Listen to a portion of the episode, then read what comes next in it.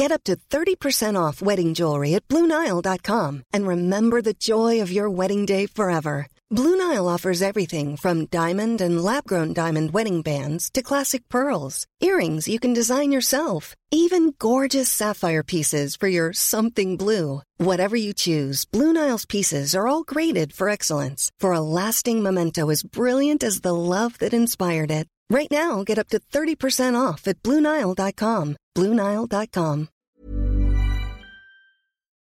Dear listeners, good morning and welcome to Com d'Archi, the podcast that opens the doors to the fascinating world of architecture. For newcomers, let me introduce myself. I'm the spokesperson of Anne Charlotte Depondt, PhD in History of Architecture, published author, head of a communication and development agency based in Paris, France, dedicated to architecture. Let's meet every week to discuss culture and architecture with specialists and learn how to look at projects through a context and diversity lens. Thank you for being with me today, and now it's time for talent. Bienvenue dans Com d'Archi.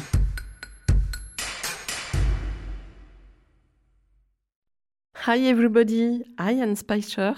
Hello, Anne Charlotte. Thank you for being here today.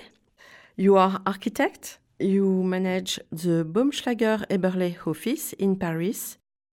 First question. Can architecture be a driver for a sustainable future? Uh, first of all, thank you very much, uh, Anne Charlotte, uh, for your invitation. You're we, welcome. we are honored to be part of your podcast, Anne Charlotte. Thank you. And regarding your first question, uh, can architecture be a driver for a sustainable future? My answer would be architecture must be a driving force. And um, maybe before speaking about a specific project of ours, I would like to say a few words about the meaning of sustainability. Because we are, we are used to focus mainly on the aspect of ecological sustainability, such as uh, CO2 footprint or CO2 emissions, pollutions, resources, energy consumption. So, this is indeed a crucial issue but we must also be aware of the aspect of economic sustainability, such as feasibility in investments, maintenance costs, life cycle costs, affordability, and so on. But finally, there is also the aspect of cultural and social sustainability, uh, comprising political and social acceptance, common cultural values, trust, integration, relationships. So, this demands a more holistic approach to form a perspective for our future and the following generations. So we at uh, Baumschlager Eberle, we believe that sustainable development is an issue that cannot be solved with technology alone. We need high design knowledge to combine the different factors in an intelligent way to get a convincing result. But who is Baumschlager Eberle Architects? We are a group of architectural offices originally coming from uh, the western uh, area of Austria, the Vorarlberg. Currently, we are about 250 uh, people at the office. We are 18 partners with 14 offices world, worldwide. So, in general, it's one partner um, working in one office. Uh, and this was quite a philosophical decision as it gives us the opportunity to understand and face the physical, but as well the cultural context in which we are working. And uh, you probably all know the slogan Think Global, Act Local. This is how we see uh, ourselves. So we have a global knowledge, but we apply it locally. Over the past 30 years, Baumschlager Eberle have developed a method how to work on this. Tell us more about it. So, we have developed four principles in a way, four steps, uh, how to develop the built environment in the future. It's a structure, it's a working tool that we use in all of our offices. And uh, I can maybe start with the first principle or the, the first step, uh, because we believe, or not only we believe, I think it's clear that the main impact on quality of the built environment is the urban design. If decisions are taken in a wrong direction, it can be really fatal for the future. uh, issues such as infrastructure, traffic, roads, density, volumes, and transparency are treated in that chapter, in that principle. But the most important theme, I think, is the contribution to the public space, which always is a key question. What is really the contribution of a building to the public space? And this is a source for identity and expression of public spirit. So architecture is never good when only representing individual thinking or being an autistic object. We believe that architecture is about collective values. And um, so this would be the, the first principle, uh, the urban implementation. And the second step or the second principle would be the question what is the impact that the structure, the primary structure of a building has the primary structure has on a building. The primary structure should we we believe at least um, last for 100 years or more. And we know that the most convincing buildings in history were buildings which were able to accommodate over different areas of time, different functions, and buildings that could maintain their value. What does this mean? It means that uh, the crucial attribute is flexibility. Uh, flexibility that is related to some physical principles such as escape routes, bearing systems, technical potential, etc. But we believe that we should work on a flexibility that is based on long lasting structures uh, and flexibility in space. So the the third principle in this method we apply to all of our project uh, would be a look on the uh, exterior envelope, uh, the shell of the building, which has usually a lifetime of approximately uh, 50 years, maybe sometimes less now, because we start to work on buildings from the 80s as well to make them more more performant in in their energy demand. And this work on the outside shell, on the envelope, requires that we pay attention to different issues. Of course, there is the first aspect of uh, the physical components, the weather and sun protection, the insulation, the material. And This is uh, obviously connected to the question of energy demand and maintenance, but there is as well the a second aspect that is again the cultural uh, the the cultural component, the expression of the building, which definitely is indispensable for its value and long term acceptance.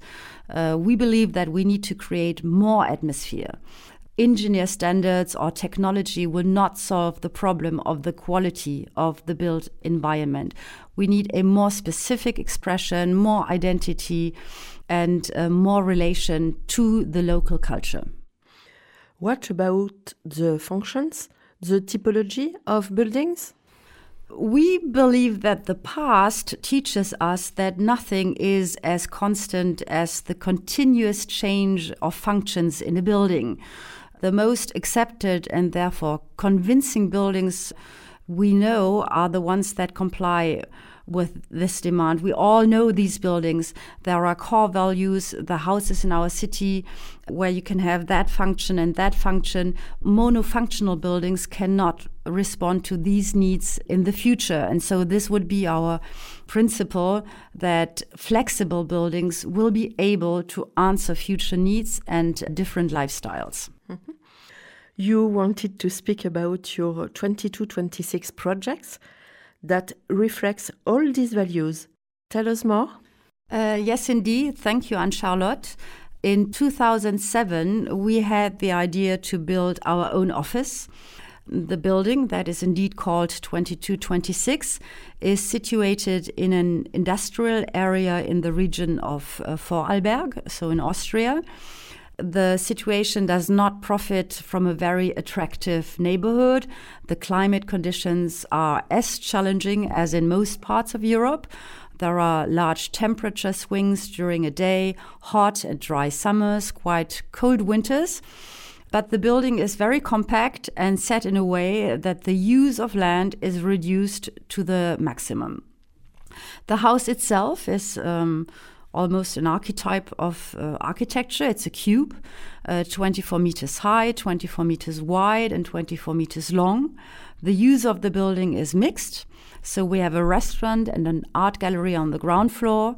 There are three floors with office use, and then there is housing on top, two floors of housing. Uh, but what is interesting in the project is that all floors are alike. Uh, that the structure, again, the primary structure we just talked about before, is so flexible to offer really a lot of possibilities uh, in use. The floor to floor height is quite high, 3 meters 75 but which offers a lot of advantages because the spaces are brighter, the air quality is better, you uh, have again this very high flexibility for specific installations. But until now, no, no big surprise. I mean, a lot of projects might have these. Uh, uh, these advantages. But the point of this project is that there is a real paradigm change. We have inside a constant temperature level in between 22 degrees and 26 degrees, and that all the time, but without any mechanical system. There is no heating system, there is no cooling system, there is no ventilation system. And so to work on a project without any technical uh, equipment allowed us um, to reduce the energy consumption of 67%. Mm. You say no mechanical systems? Hence, are the building costs reduced as well? Uh, yes, of course. Because of this strategy to not work with mechanical systems, the construction costs were also reduced by 25% in comparison to a standard building. But the real important value is that the life cycle costs are, believe it or not, almost 50% below comparable buildings. And that represents a dramatic change in the performance and offers a new perspective for future realizations. So even though the volume is very simple, it has uh, the building has a very strong expression. It has a slightly moved shape. There are strange perforations, and the chosen material is quite surprising as well. And all of this together creates a specific identity in that. Uh, urban context. So, to come to an end, I just want to answer your initial question Can architecture be a driver for a sustainable future? And our answer would be definitely yes. Thank you very much, Anne, for uh, your presence today. And bye bye, everybody. And see you next Wednesday for our new Com d'Archi in English. Take care of yourself. Bye. Thank you, Anne Charlotte. Stay well. Thank you.